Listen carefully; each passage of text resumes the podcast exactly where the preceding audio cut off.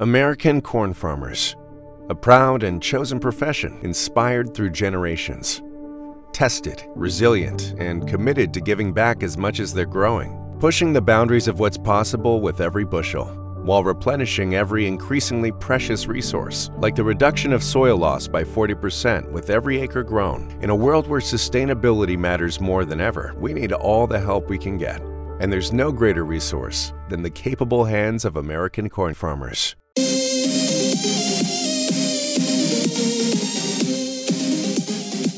Bienvenidos a su podcast City Days con Alexis Carranco. Hola amigos y amigas, ¿cómo están? Espero que se le estén pasando genial y hoy el episodio va a estar súper interesante. Y así es porque vienen mis amigos y amigas de MBG Therapy. Así es, MBG Therapy, especialistas en psicología. Muchachos, sin la vaca Lola y yo estamos bien. Con calma, don Gruñis, déjeme terminar. Especialistas en psicología y videojuegos, amigos y amigas, van a escuchar temas súper interesantes, explicaciones del mundo de los videojuegos. Uh, y a todos aquellos amigos y amigas que no son gamers, quédense porque este tema realmente les va a volar la cabeza. Así que sin más, y la aventura de hoy empieza a...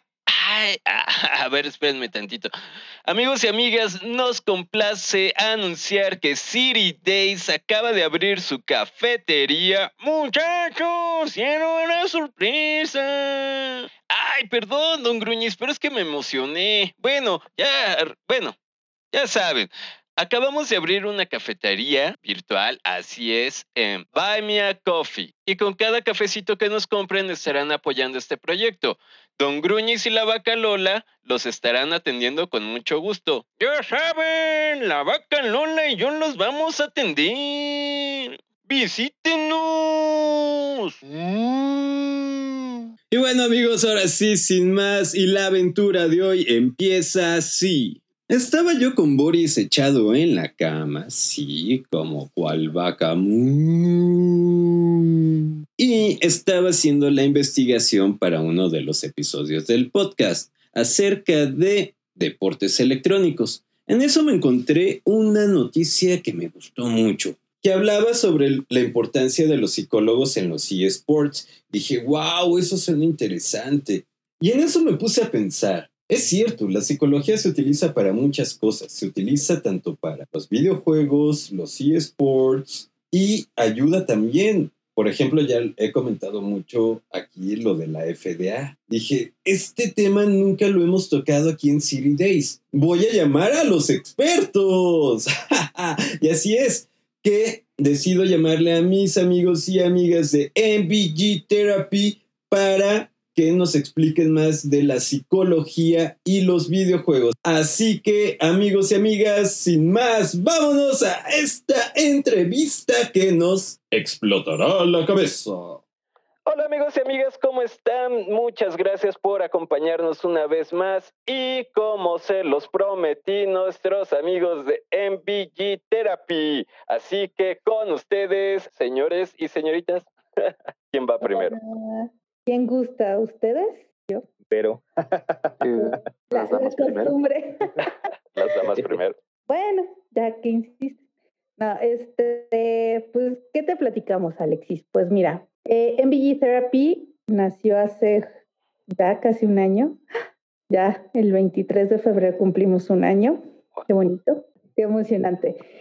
Somos un grupo muy diverso, a final de cuentas, eh, muy bien logrado. Eh, yo soy psicóloga clínica de formación y tengo una maestría en terapia familiar. Eh, Mario es psicólogo clínico especializado en neuropsicología y neurociencias. Fernando es historiador y está estudiando la maestría en ciencias de la comunicación. Y bueno, tenemos más compañeros. Está Ana, que se dedica más a toda la parte de eh, género, eh, la parte de esports, streaming. Eh, Rodrigo, que él está más en la parte de inclusión con lengua de señas mexicana, también es psicólogo. Los dos son psicólogos clínicos. A ver, Mario, que es el de la historia, cuéntanos su historia. ¿Cómo se juntaron? ¿Cómo empezó esto? Pues mira, es esto ya lleva mucho tiempo y la verdad eh, la idea surgió de, de, Vero. Vero siempre había tenido, porque, ah, bueno, acaba de aclarar también hay información antigua. Yo conozco a Vero desde la... Entonces, eh, por todos estos años ya que nos llevamos conociendo, Vero siempre había tenido esta inquietud y siempre le habían llamado la atención el contenido de videojuegos y todo esto. Siempre era como un gusto personal y de hecho para muchos de nosotros siempre es como un gusto personal cuando ella vio la oportunidad de poder ligarlo con lo que ella, pues con su área de expertise, que es la psicología, es cuando ella empezó a, maquinar esta idea de, generar MVG. Que ella ya había tenido como que otra aproximación a, este, este, tipo de proyectos con un proyecto anterior, pero pues eh, lo cambió y después eh, de ese proyecto eh, se quedó con Ana. Ana y ella siguieron haciendo una dupla muy buena de trabajo y ya después nos fuimos integrando todos los que conformamos ahora MVG Therapy y pues básicamente es eso. Se podría decir que cada uno de nosotros tiene como una perspectiva particular de las cuestiones con videojuegos y, y, con psicología, pero también hay algo muy interesante que aquí está, justo, bueno, yo lo tengo aquí abajito. Eh, Fer, Fer es historiador, entonces él nos da también esa perspectiva dentro de las cuestiones históricas de cómo pueden entrar cuestiones de videojuegos en el lenguaje y en el diálogo y en el discurso de la historia. Entonces, todos, aunque tengamos nuestras como que muy particulares áreas de, de enfoque, todos nos vemos unidos por eh, el amor a los videojuegos. Y como ya lo mencionó Vero, pues ya se acerca el primer aniversario de este proyecto de MV Therapy. Estamos muy felices, un año. Y también sorprendidos de que esto haya pasado tan rápido. Yo estoy muy sorprendido de que tan rápido. Sí, han pasado muchas, muchas cosas en, en un año que desde que nos conformamos, Ana y yo siguiendo el proyecto, después se nos une Fer, luego Mario, luego Rodrigo, entonces es como, como algo muy bonito, cómo se ha construido. De hecho, bueno, como dijo Mario, Mario y yo nos conocemos desde la secundaria y Fer y yo nos conocimos en un mini game jam. E hicimos equipo en la mini game jam de conservación y restauración del patrimonio cultural entonces ahí hicimos como muy buen clic, porque aparte Fer le, hace mucho más en la cuestión de la narrativa de videojuegos y yo me enfoco más, un poquito más en cuestión de mecánica de juego, de diseño de personajes. Entonces ha sido también como muy padre tener una perspectiva diferente eh, de nosotros, porque pues si bien nosotros somos psicólogos y Fer es historiador, entonces él como que le da esa visión aún más padre y más interesante de, pues, de lo que nosotros estamos viendo. Oye, Fer, y bueno, ya que tanto te nombran. Sí, mucha flor. Sí, voy a sonrojar. Ya que tanto te florean, a ver, cuéntanos tú, ¿no? Claro. Eh, un principio fui, fue como de, mira, vamos a estar entre muchas, este, muchos psicólogos, ¿no? Entonces era como que, oh, parece que voy a estar aquí un poco solitario, pero en realidad no, no, lo, no lo ha sido tanto. Este, ha, ha habido un gran, gran sensación de compañerismo en el, en el grupo, creo que eso nos ha beneficiado mucho, que somos muy buenos compañeros y aparte grandes amigos todos, entonces ha sido como que muy fácil explorar pues este, diferentes puntos de vista, así como bien ellos lo dicen, ellos están enfocados a diferentes partes de la psicología y yo estoy a lo mejor un poco fuera de ello, pero también conozco un poco de, de lo mismo y también intento expandirlo tanto a la cuestión este, narrativa como de, de, la historia. Entonces ya con eso hacemos pues un... A veces podemos hacer análisis más grandes de algunos fenómenos como lo hacemos en, cuando estamos en los en vivo, en el podcast, en, en varias cosas que hacemos juntos en las que se destacan nuestros diferentes puntos de vista y no solamente los puntos de vista desde la disciplina, sino desde, desde nuestro carácter, desde muchas cosas y todo se hace algo muy padre, una amalgama que en realidad me parece encantadora. Oye, y tocaste un muy buen tema, porque ustedes hacen mucho contenido. Háblenos un poco de, de esa gran variedad que ustedes hacen de contenido y qué pueden encontrar tanto en su podcast, en su blog, en sus redes sociales. Bueno, de inicio eh, es interesante porque con lo que empezó a nacer este proyecto, fue enfocarlo más a la parte de la psicología clínica, más específico la parte de la psicoterapia, con la unión de los videojuegos, que es a lo que yo me dedico de lleno.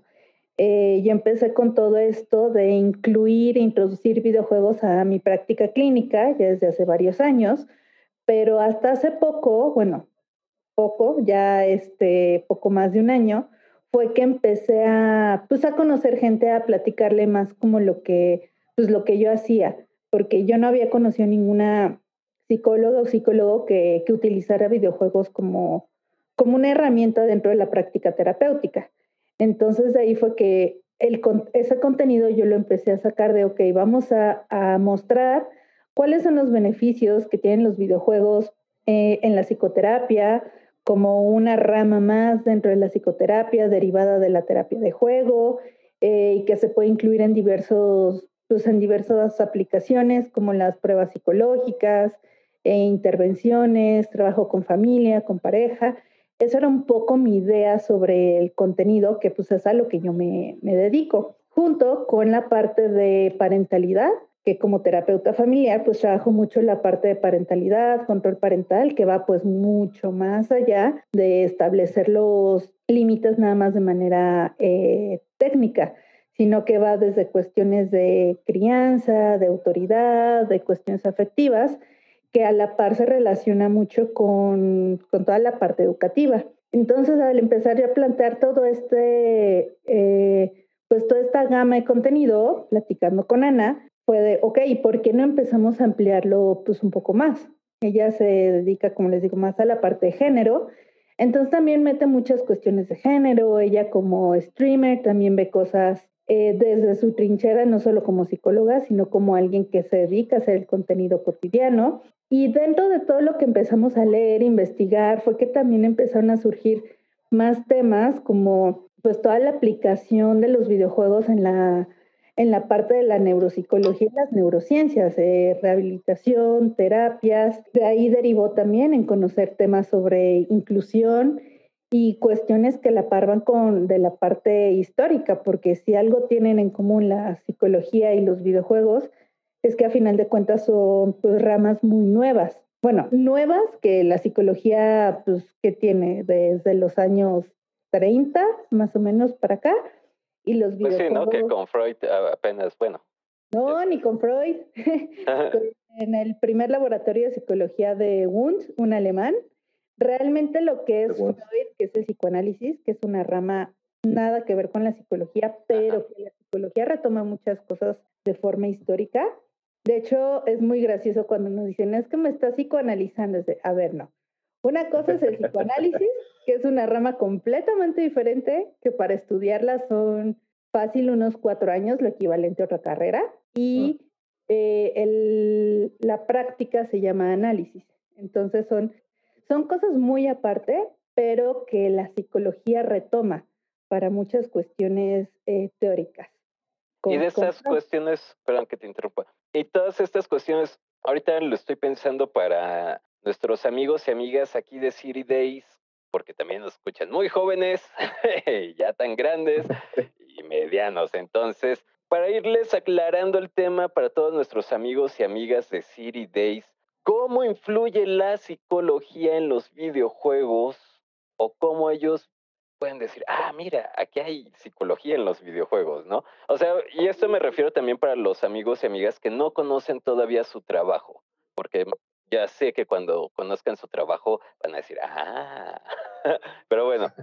Pues si lo vemos desde el punto dentro de la, de la industria, dentro de un videojuego, eh, la psicología ahí la vamos a ver desde distintos aspectos. En la creación de personajes, porque a final de cuentas cada personaje del videojuego que quiera uno tiene una, una personalidad. Y nosotros como psicólogos trabajamos muchas cuestiones de personalidad. Incluso cuando te pones a analizar más a profundidad algunos, eh, algunas personalidades, te das cuenta de algunos trastornos que tienen, de muchas cuestiones que sin darse cuenta los mismos desarrolladores le metieron al personaje. Otro punto en el que podemos ver la psicología es en la parte de la mecánica del juego. Eh, cuando estamos haciendo mecánicas de juego, estamos metiendo cuestiones que tienen que ver directamente con, eh, de alguna manera, con motricidad, con pedagogía, con desarrollo, por la manera en cómo están estructuradas los, los niveles eh, y la complejidad, vamos a poder ver situaciones de tolerancia a la frustración, vamos a poder este, ver la complicación para pasar algunos niveles para ciertas edades, De esa manera lo podemos ver y también a la par, si nos metemos en la parte de la narrativa, con algunas cuestiones que van dentro de, la, de las historias de los juegos, que van derivando en sucesos históricos o sucesos de la misma historia que tienen un impacto en la parte social de las historias, así como dentro de los personajes. Es una pequeña forma de cómo lo podemos ver, pero dentro de un videojuego, sin tomar en cuenta la parte de los serious games, del edutainment, este, de los videojuegos ya que se están haciendo realmente para un uso terapéutico, psicológico, que esas empiezan a ser ramas eh, que poco a poco se empiezan a explorar. Geico asks, how would you love a chance to save some money on insurance? Of course you would. And when it comes to great rates on insurance, Geico can help. like with insurance for your car, truck, motorcycle, boat, and RV. Even help with homeowners or renters coverage. Plus, add an easy to use mobile app, available 24 hour roadside assistance, and more, and Geico is an easy choice. Switch today and see all the ways you could save. It's easy. Simply go to geico.com or contact your local agent today. Más. No sé si quieras complementar con algo más, Mario y Fer. Eh, pues nada más como digamos en esta rama de los de los juegos ya sea visto que hay dos formas de involucrarse con cuestiones, digamos, muy serias. Hay juegos que, que ya buscan que el personaje tenga cualidades muy parecidas a las características humanas y que te unan más a la realidad. Aunque el juego pueda tener cierta capacidad de ser pues, un producto de ficción, pero que te una a la realidad. Entonces tenemos juegos donde hay ciertos personajes que ya tienen trastornos y tienen condiciones psicológicas particulares que ya están reforzadas con conocimiento de psicología y de más ciencia. El, el, ejemplo que se me viene a la mente ahorita es Hellblade, el Senua Sacrifice, donde Senua tiene esquizofrenia y tiene visiones, y ellos usan este concepto de las visiones y de cómo ella tiene estas alucinaciones también auditivas para hacer una mecánica dentro del juego. Entonces ellos adaptan una cuestión seria, una cuestión psicológica, una cuestión que pasa en la, en la vida real, a una cuestión que puede ser útil para el juego para la mecánica del juego y para la narrativa del juego. Entonces es otra de las áreas donde podemos como que encontrarlo. Y de hecho, como ya lo, dijo Vero, si le, si le rascamos un poquito más a la superficie de algunos personajes o de algunos eh, sucesos de algunos juegos, encontraremos mucha psicología en ellos, ya sea en el desarrollo de la personalidad de un personaje o en la misma forma en la que el juego te está planteando tal vez decisiones o te está planteando acciones en las cuales tú tienes que lograr una especie de introspección o de conexión con el material para lograr un resultado que el mismo material te está, pidiendo. Órale, suena locochón. Fer, a ver. Eh, creo que a, lo que han dicho mis compañeros podría agregar que gran parte de nuestro trabajo es mostrar también cierta la representación que luego se hace en los videojuegos sobre cuestiones de psicología o de historia. Es decir, como ya bien lo menciona Vero y Mario, ah, hay personajes que te presentan ciertos padecimientos este, psicológicos, pero también hay muchos videojuegos en donde se te presentan al psicólogo en sí. Entonces, por ejemplo, también es importante mostrarlo. Muchos videojuegos están presentándote cosas del pasado que bien pueden enseñarte algo de historia o bien no. Entonces, este, tipo de ejercicios que hacemos no, eh, provocan que se ponga a lo mejor un poco en duda de qué tanto es real y qué tanto no, y ahí posiblemente surja un interés tanto para algún, aspecto de la psicología o de la historia o de cualquier otra cosa. Entonces, siempre es como que desmenuzar algo de, de los videojuegos te puede llevar a otro tipo de conocimientos otro tipo de intereses, que eso también está muy padre, que nos gustaría que con nuestro trabajo se lograra. Oye, Fer, y ahorita estás tocando un tema muy importante, ¿no? Que es la búsqueda de inmersión, de que los jugadores hagan ese clic con el personaje, con la historia. Pero antes de irme con ese tema, Fer, esta pregunta no la quiero dejar pasar porque ya conozco a muchos de mis escuchas y a Don Gruñez que me dirá, ¿y la historia qué tiene que ver con eso? O sea, Fer, ya sé que Don Gruñiz y la vaca Lola siempre van a preguntar la historia, ¿cómo, cómo interviene la historia en los videojuegos? Cualquier videojuego que se arme, bueno, que se cree en la narrativa, debe de tener algún tipo de referencia. siempre para cualquier cosa, incluso la futurista, debes de tener algún tipo de bagaje cultural respecto si quieres hacer algún juego medieval, un juego, no sé, en un futuro distante, en el Estados Unidos de los 20, lo que sea. Entonces, para poder conocer, este, bueno, para poder formar ese, tipo de mundos de ficción, hay que saber algo de historia, ¿no? Porque por mucha ficción que tú le quieras meter, debe de haber algún tipo de referencia que le diga al, al jugador, estás viviendo esta época, estás en este lugar. Si, por ejemplo, alguien hace un videojuego de México ahorita en siglo XXI y nos pone a todos con taparrabos y con penachos, se va a ver medio raro, ¿no? Entonces, ese tipo de cosas son referencias que los jugadores necesitan para, para tener este tipo de inmersión.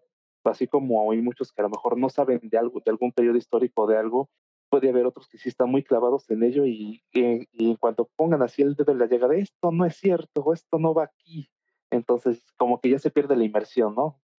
Creo que esa es una parte que no se ha explorado mucho de, la parte del historiador ahí. Es decir, lo que un historiador le puede ofrecer a los videojuegos, también los videojuegos pueden ofrecer algo a la historia, que es representar cosas y hacerte vivir la historia. Es otra forma de transmitirte ese tipo de conocimientos o de, o de sensaciones. No es lo mismo leer sobre este, la corte del rey Arturo a tu ser Lancelot y ahí dándote la torre con espadas en medio de la Edad Media, ¿no? Se, suena mucho más divertido, ¿no crees? Entonces creo que esa es como que la, la vinculación que yo hago entre videojuegos y, y, historia. Y es que, bueno, ahorita podemos ver, ¿no? Cómo en esta industria, en este pasatiempo que tenemos muchos y que para muchos ya es una profesión, la búsqueda de la inmersión, ¿no? Y vamos con ese tema. Ustedes en el lado de la psicología, cómo lo ven, cómo lo tratan, qué opinan de, de los diseños, de los videojuegos que buscan una gran inmersión o poca, o todos lo buscan. A ver, cuéntenos. Mira, de alguna manera eh, todos los videojuegos buscan eh, ese nivel de inmersión. De hecho, creo que el ejemplo más claro que, que podemos tener es la franquicia de The Legend of Zelda, que el mismo Shigeru Miyamoto lo ha dicho. Su personaje se llama Link por el hecho de generar esa conexión con el jugador.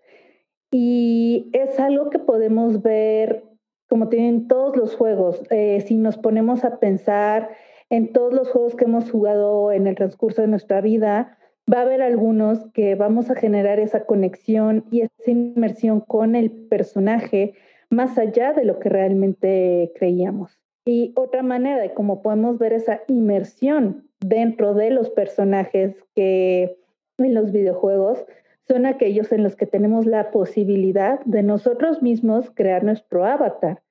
Porque ¿qué estamos haciendo a través de, de la creación de nuestro avatar? Estamos haciendo una representación de nosotros en ese mundo digital.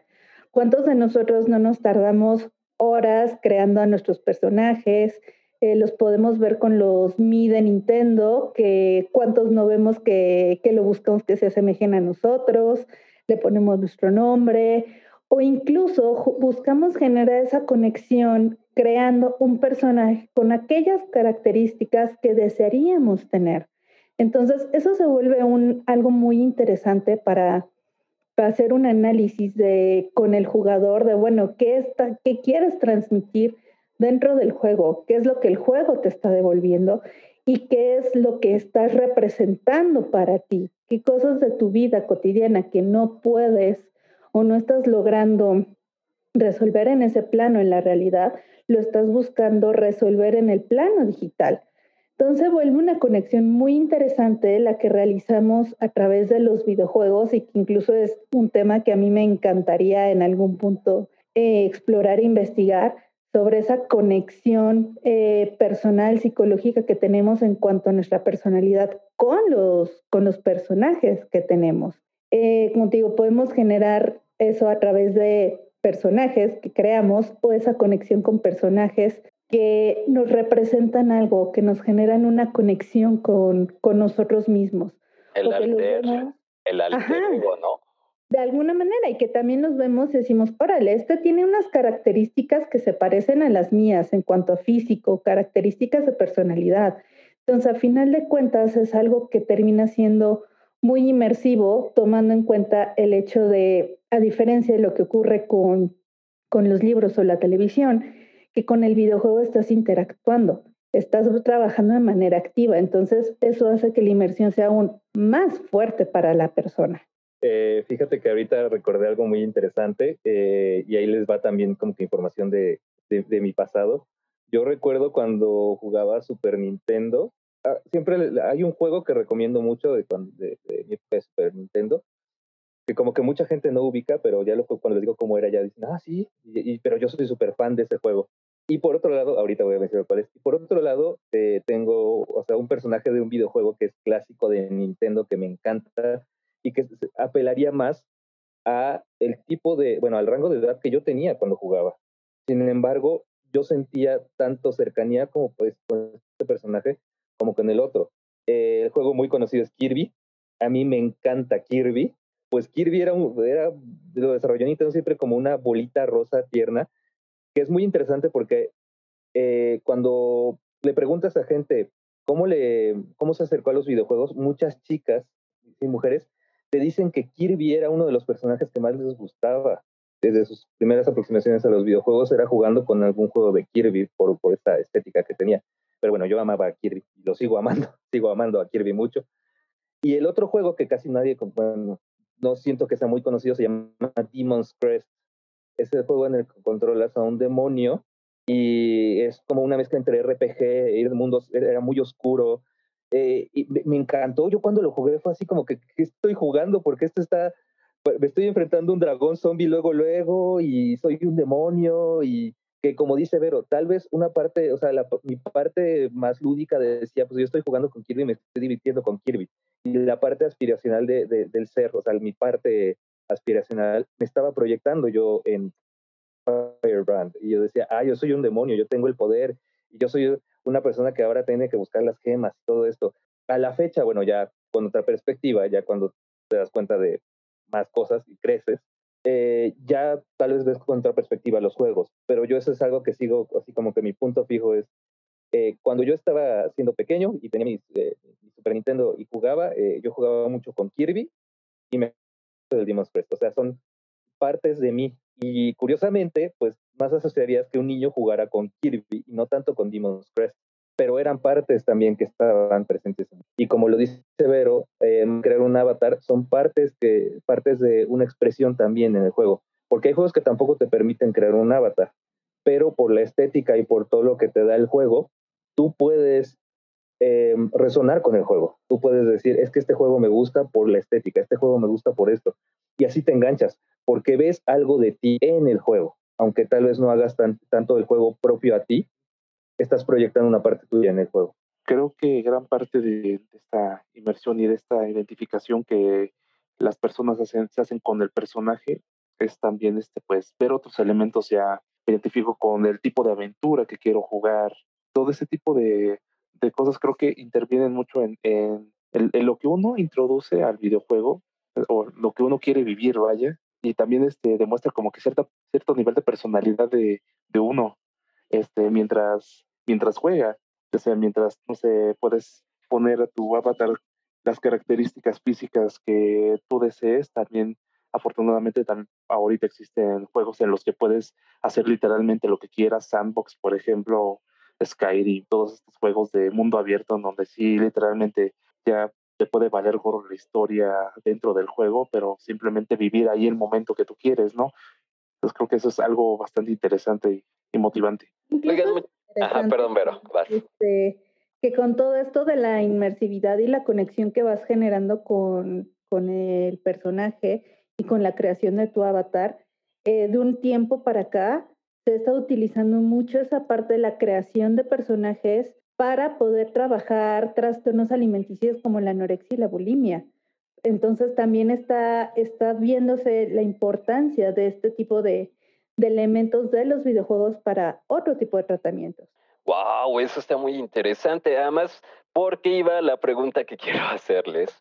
Porque aquí en Siri nos han dicho algunas mamás preocupadas. ¿Qué onda? Porque ven a sus hijos clavados en Fortnite jugando o los ven clavados en Call of Duty o en ahora estos juegos que ya son online y los juegas con varias personas, y pues se preocupan porque no es que en su época no hubiera videojuegos, pero no estaban tan desarrollados como en esta época. Y pues obviamente las formas de socializar entre los niños, los jóvenes van cambiando, ¿no? Entonces, como algún consejillo como para decirles, no está mal, o bueno, algo Un objetivo. buen consejillo primero sería Muchacho, el tiempo se pasa de volada y vamos a tener que hacer una pausa a la entrevista. Pero no se preocupen, la otra semana seguiremos con esta interesante entrevista. Con muchos temas interesantes, psicología, Nintendo, ay Dios, ya van a ver. Les recordamos que la cafetería de City Days ya está abierta y nos pueden visitar, donde la vaca Lola y Don Gruñes los atenderán con mucho gusto. Amigos, si les gustó el podcast, por favor suscríbanse. Los invito a que nos dejen sus comentarios y sugerencias, o si lo prefieren, en nuestras redes sociales. Los enlaces se los dejo en la descripción del episodio. Les mando un muy fuerte abrazo y nos vemos en la próxima aventura en City. Cosas han sido inspirados en una realidad alterna, en una galaxia lejana. Cualquier parecido con la realidad es una coincidencia. La nación reptiliana no se hace responsable del contenido de este podcast. Geico asks, How would you love a chance to save some money on insurance? Of course you would. And when it comes to great rates on insurance, Geico can help. Like with insurance for your car, truck, motorcycle, boat, and RV. Even help with homeowners or renters coverage. Plus, add an easy to use mobile app, available 24 hour roadside assistance, and more, and Geico is an easy choice. Switch today and see all the ways you could save. It's easy. Simply go to geico.com or contact your local agent today.